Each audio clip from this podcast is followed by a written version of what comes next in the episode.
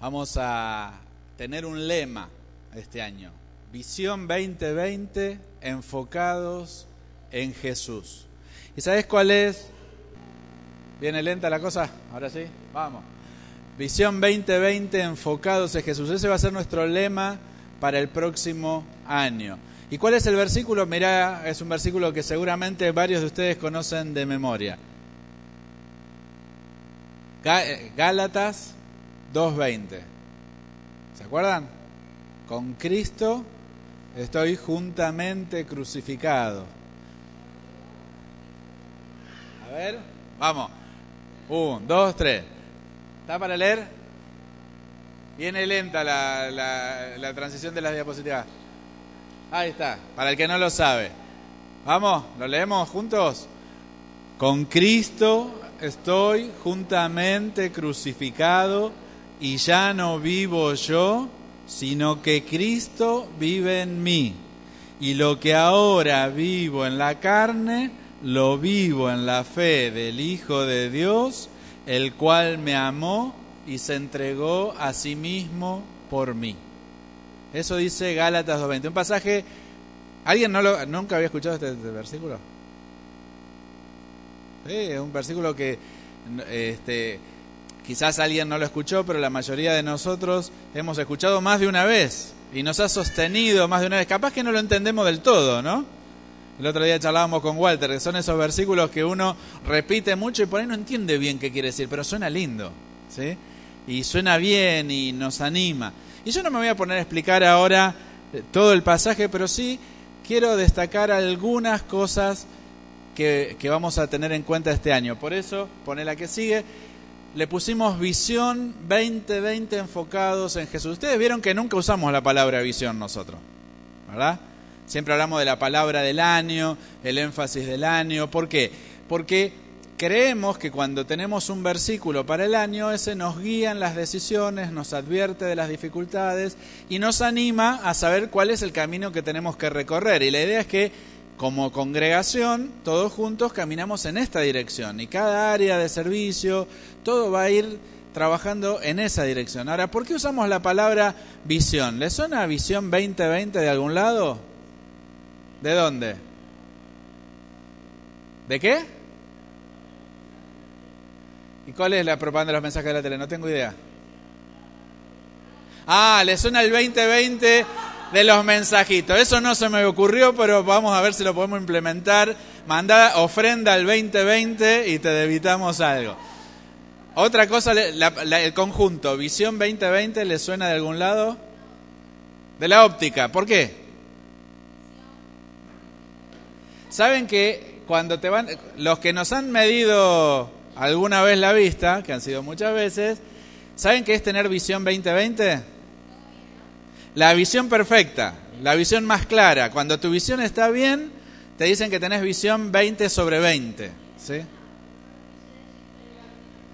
Hay que darle la oportunidad a los demás. Entonces, nuestra visión tiene que ser clara para el próximo año. ¿sí? Nos vamos a enfocar en el Señor Jesús. Y esto es lo que sentimos que el pasaje nos desafía. A que el próximo año, y vos decís, ¿qué? ¿Hasta ahora no estamos enfocados en Jesús? Otra vez, las palabras son énfasis, las palabras del año son énfasis. Quizás hemos prestado más atención a alguna otra cosa en nuestra vida personal y no estar tanto pensando en el Señor. Quizás nos hemos distraído. Siempre el Señor va a ser central en nuestra vida. Cantamos de Él en los domingos, leemos la palabra, pero digamos, este año vamos a tratar de prestar un poquito más de atención. Y, yo ahí te voy a poner algunas, algunas ideas que vamos a ir trabajando el año que viene, algunos énfasis, que no son todos y quizás no son los más importantes, pero sí son los que tengo claro hasta ahora, los que tenemos claro hasta ahora para proponerte. Primero, Gálatas 2.20 nos habla de que tenemos una nueva identidad en Cristo con Cristo estoy crucificado y ¿qué pasa? Ya no vivo yo. ¿Quién vive? Cristo en mí, tengo una identidad en Cristo. Y eso quiere decir también otra cosa, que el poder dominante de nuestra vida no es el, pecado, no estamos bajo el poder del pecado, estamos viviendo nuestra identidad en Cristo. Así que lo primero, tenemos una nueva identidad en Cristo y el pecado ya no nos domina. La segunda cosa, este Gálatas 2.20 nos habla de estar unidos a Cristo. Habla de que Cristo vive cada día en nosotros y a través nuestro. Es otra manera de llamar a lo que es la vida en el Espíritu. Para Pablo, ser lleno del Espíritu y vivir en el Espíritu y vivir en Cristo y estar en Cristo es lo mismo. Por las tradiciones religiosas de cada uno, a algunos les, le impactará más hablar de ser lleno del Espíritu y a otros le impactará más que Cristo viva en mí. Pero estamos hablando de lo mismo. ¿sí? El desafío para el año que viene entonces es vivir nuestra identidad en Cristo, es decir, vivir llenos del Espíritu, es decir, tener unión con Él, no solamente cuando nos juntamos para alabar o, tenemos, o participamos de algo como congregación, sino cada momento de nuestra vida.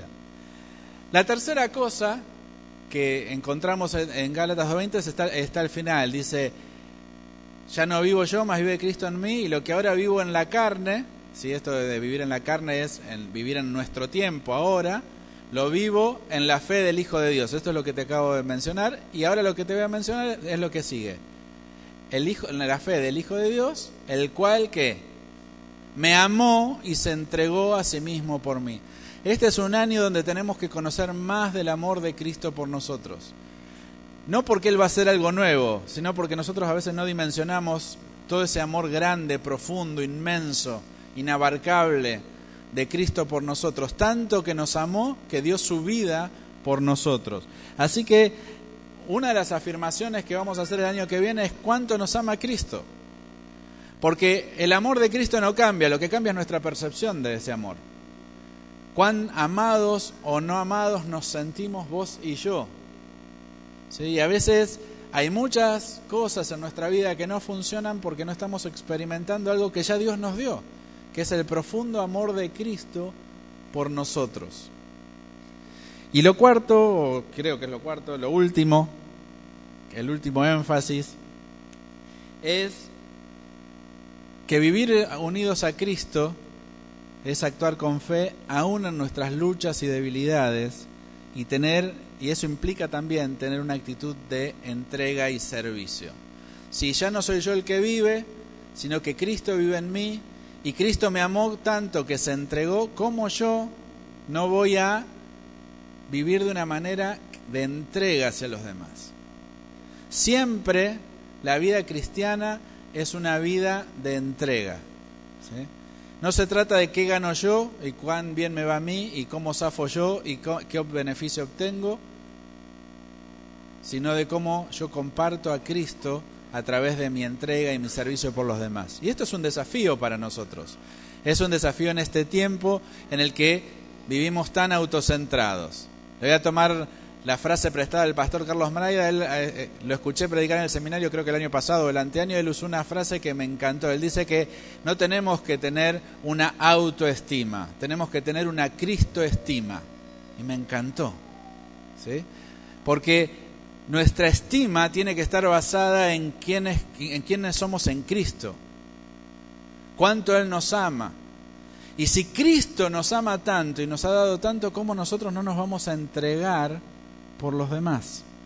Así que Gálatas 2.20 va a ser el versículo del año que viene, va a ser fácil recordar, ¿sí? porque muchos lo sabemos ya de memoria de hace mucho tiempo. Y nuestra, nuestra frase lema, nuestro énfasis, va a ser esto, visión 2020 enfocados en Jesús. La palabra de dirección de Dios para nosotros como iglesia es esta. Y yo te invito que vos que sos la iglesia, también la tomes en los aspectos que se aplica a tu vida. ¿Qué cosas de, estas, de estos lineamientos afectan tu vida de todos los días? ¿Qué cosas tendrías que cambiar? ¿Qué cosas tendrías que seguir haciendo? ¿Qué cosas tendrías que mejorar para que esta palabra sea realidad? Lo que hemos experimentado, muchos de nosotros tenemos la costumbre de pedirle a Dios un pasaje para el año, una palabra para el año. Y cuando uno hace esto, lo que encuentra es que Dios le, le, le marca una línea, un camino a seguir y en ese camino uno va encontrando que lo que lo sostiene es saber que Dios ya le habló. Esta palabra le animó o, mejor dicho, le anticipó, nos anticipó lo que Dios quería hacer.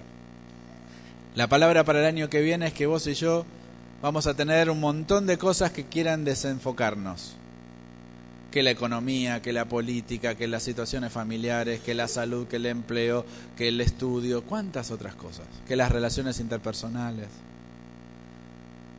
Todo eso hay que vivirlo. Lo que vivo ahora en la carne, todo eso hay que vivirlo. ¿sí? En mi naturaleza, en mis circunstancias. Pero ¿cómo lo vivo? Lo que ahora vivo en la carne lo vivo en la fe del Hijo de Dios, el cual me amó y se entregó a sí mismo por mí. ¿Por qué? Porque con Cristo estoy juntamente crucificado y ya no vivo yo, más vive Cristo en mí. ¿sí? Esa va a ser, ese va a ser el desafío y el ánimo para el año que viene. Te invito a cerrar tus ojos y a orar en respuesta a esta palabra.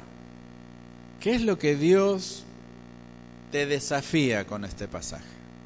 ¿A qué verdad descuidada tenés que volver? ¿Qué cosa nueva tenés que hacer? Quizás tenés que comprometerte con Dios de una manera nueva, bautizarte si no estás bautizado, asumir un compromiso de servicio, cambiar actitudes. ¿Qué es lo que Dios te está hablando?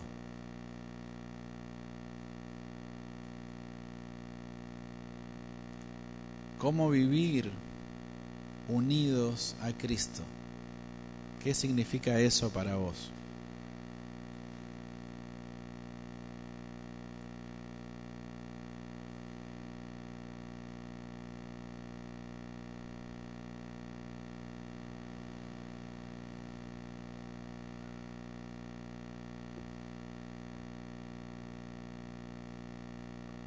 Ahí donde estás, orá, hablale a Dios en silencio, respondele a esta palabra. Quizás no entendés todo, pero si sentís que es una palabra personal, tomala como algo personal,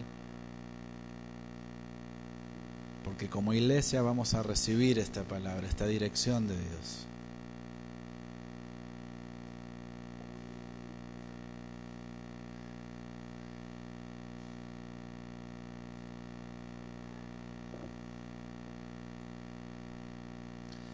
Señor,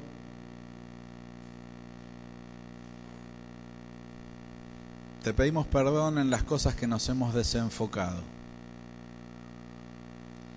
Te damos gracias por todo lo que has hecho en este año y en este tiempo.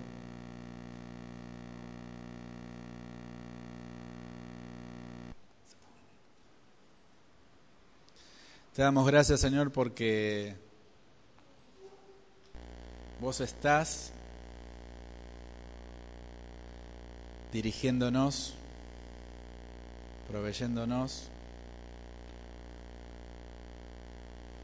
Y ahora, Señor, queremos pedirte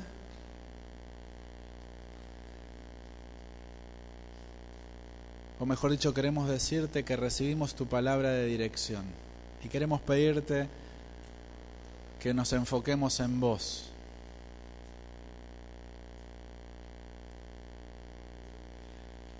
que de verdad podamos decir las palabras de este versículo, no solamente porque las hemos aprendido de memoria, sino porque sean significativas en nuestra vida. Vos conocés nuestras debilidades y nuestras luchas. Conocés cuánto nos cuesta vivir la fe, cuánto nos cuesta pasar de las declaraciones espirituales a la vida de todos los días. Vos sabés cuánto nos cuestan las circunstancias en las que estamos y que a veces nos es más fácil actuar como cualquier otro que hacerte caso a vos. Por eso, Señor, al recibir esta palabra no lo hacemos como aquellos que creen que la sacan de taquito y van a hacer lo que ya saben, sino con debilidad, con humildad, diciéndote, Señor, si vos nos estás hablando de esto es porque hay desafíos que van a requerir que vivamos unidos a vos. Y no sabemos cómo hacerlo, y no tenemos las fuerzas en nosotros mismos. Pero estamos agradecidos porque vos estás con nosotros y vos nos das las fuerzas y vos nos das la sabiduría que necesitamos. Por eso es que creyéndote que has sido fiel y que seguirás siendo fiel, creyendo en tu obra de gracia en nosotros, es que ahora recibimos la palabra y pedimos que nos ayudes a aplicarla tanto en las cosas que de la vida congregacional como también en las cosas de nuestra vida personal. Oramos en el nombre de Jesús. Amén. Y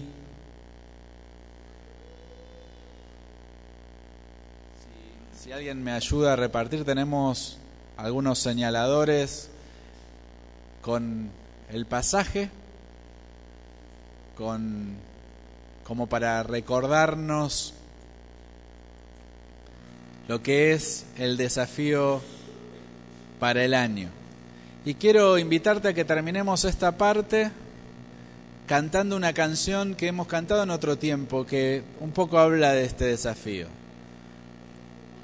¿Alguien quiere comentar algo del pasaje? Yo, para seguir, este, le di, le metí pata, pero no los dejé opinar. ¿Qué? Y ahora me parece que no es el momento. venga, venga, venga. Vamos a cantar una última canción.